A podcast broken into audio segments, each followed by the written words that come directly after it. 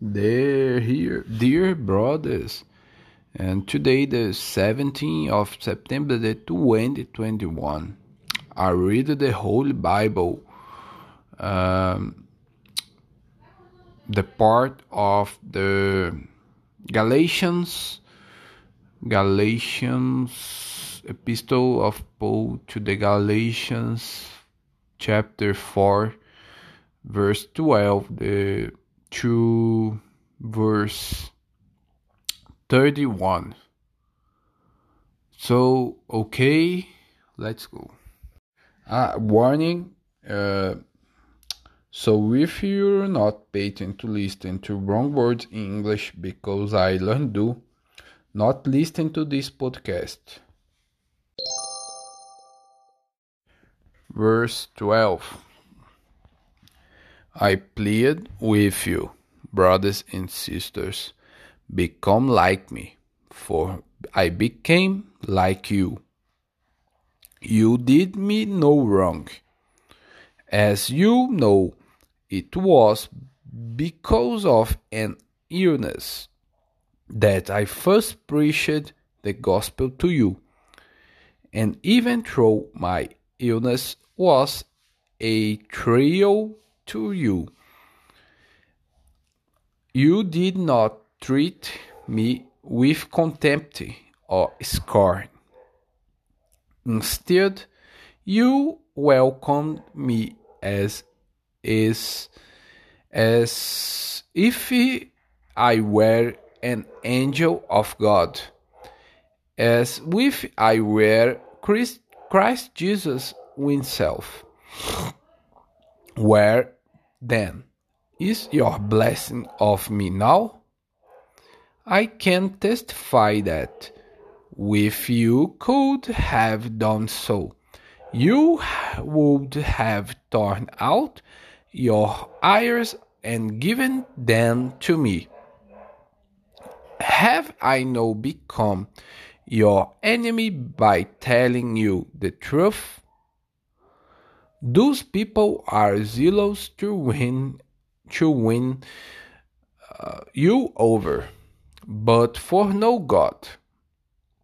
What they want is to alienate you from us, so that you may have zeal for them. It is fine to be zealous, provided this purpose is good and to be so always, not just when I am with you. My dear children, for one I again in the pains of the childbirth until Christ is formed in you. How I, how I wish I could be with you now and I change my tone because I am perplexed about you. Hagar and Sarah, verse 21. Tell me, you who want to be under the law, are you not aware of what the law says?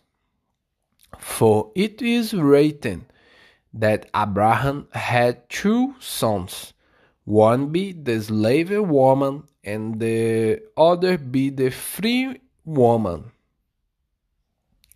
His son by the slave woman was born according to the flesh, but the but his son by free woman was born as the result of a divine divine promise.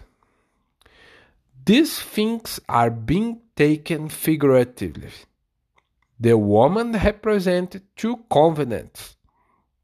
One covenant is from Mount Sinai, Mount Sinai, and bears and children, children who are to be slaves. This is Agar. Now Agar stands for Mount Sinai in Arabia and corresponds to the present city of Jerusalem because she is in slavery with her children. But the Jerusalem that is above is free, and she is our mother, for it is written, Be glad, barren woman, who you who never bore a child, shoot for joy and cry aloud. You who were never in labor, because more are the children of the desolate woman than of her who has a husband. Now, you, brothers and sisters, like Isaac, are children of promise. At the at that time the son born according to the flesh persecuted the son born by the power of the Spirit.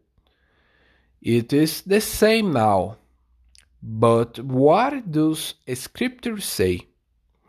Get rid of the slave woman and her son, for the slave woman's son will never share in the inheritance with the free woman's son. Therefore, brothers and sisters, we are not children of the slave woman, but of the free woman. I hope you understood. I very lame in English, but I practice practice the language, vocabulary, and significates and yes mm, jesus be the lord of your life Leslie Ha.